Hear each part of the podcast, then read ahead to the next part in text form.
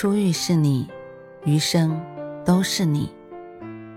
嘿，朋友你好，我是兔子，欢迎来到情感故事馆。在这寂静的夜里，愿兔子的声音能够陪伴你，温暖你。兔子与你在一起。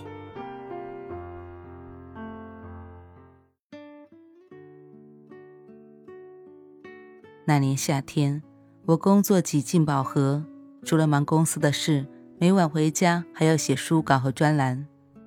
那天晚上，忙完已经是凌晨了，屋漏偏逢连夜雨，洗澡时家里停电了。我摸着身上没冲干净的泡沫，拿毛巾一点点的擦干净。那点呼之欲出的少女心，在暗夜里熠熠生辉。第二天出现在你面前的我，狼狈极了，头发上被残留的护发素糊成了一片，油腻腻的，很丑。你只是笑一笑，问我想吃什么，像个熟悉的老朋友。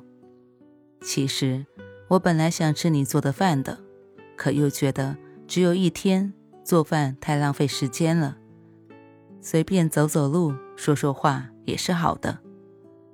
你带我去了重庆很有名的一个地方——洪崖洞，像极了宫崎骏动画里面《千与千寻》的场景。站在高楼处吹着江风，你和我讲起自己的童年、中学、打过架的兄弟、甩了你的前女友，以及每个月压力很大的房贷。你看起来很悲观，说不知道那个充满负担的房子。什么时候能有个明快的女主人？我对你说，会有那样一个姑娘出现的，在心里说，但不是我。那一瞬间，我突然明白，你为什么不开口告白了。或许和我的理由一样吧。到底是没有勇气横跨这现实的种种鸿沟。有些话说了又能怎样呢？我闻到不远处飘来的辣椒香味，勾魂似的就一起走了过去。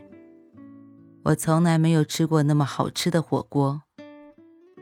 不知道是因为山城的红糖太撩人，还是坐在身边的你太过迷人了。你给我调好了一碗麻油蘸料，递过来，怂恿我试一试。在那之前，从不吃麻油的我，原本想拒绝的。可那一刻，我鬼使神差的接了过来。从此，吃火锅再也离不开麻油蘸料。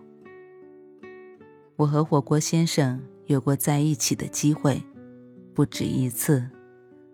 大半年里，我们两个抽时间来来回回飞的很多次，每一次我都觉得应该要恋爱了，但始终是以朋友的名义看望彼此。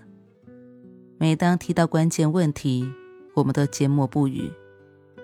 我郭先生是三代单传，家里只有这么一个孩子，父亲身体不好，不可能离开山城。而我，工作、朋友、梦想，大部分在北京，让我离开这里，宛若断我手臂。我们彼此喜欢，但我们更喜欢自己，所以。在决定和火锅先生告别那天，我问自己：这样的感情称得上爱吗？我不知道。早前有部评分特别低的电影上映，只是因为它的部分取景地在重庆，我就去看了。电影里那些场景，火锅先生都带我去过，甚至我还能想起当时的他。是以什么样的表情和我在阳光下走过那些路？电影散场，我发了条微博：“你是我终于释怀的秘密，你是我无处可寻的记忆，你是我背道而驰的欢喜。”就着电影，好好道了一个别。再见，重庆。再见，火锅先生。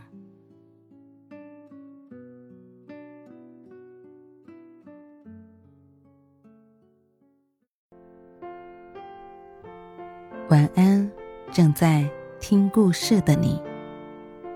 如果你喜欢兔子的声音，或者喜欢这个情感故事，别忘了多点赞、多评论、多打赏哦。